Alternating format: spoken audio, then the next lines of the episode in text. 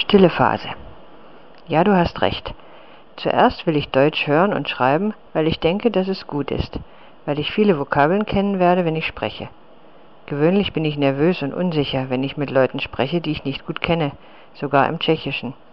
Ich bin nicht selbstbewusst, nicht kommunikativ und ich habe Angst, dass ich eine Meinung ausdrücke, die für andere Leute nicht gut ist. Manchmal fühle ich mich unfähig, so dass ich nichts machen kann. Ich habe psychische Probleme. Es ist gut für mich, mit dem Sprechen zu beginnen, wenn ich bereit bin, wenn ich Vokabeln kenne und ausdrücken kann, was ich will.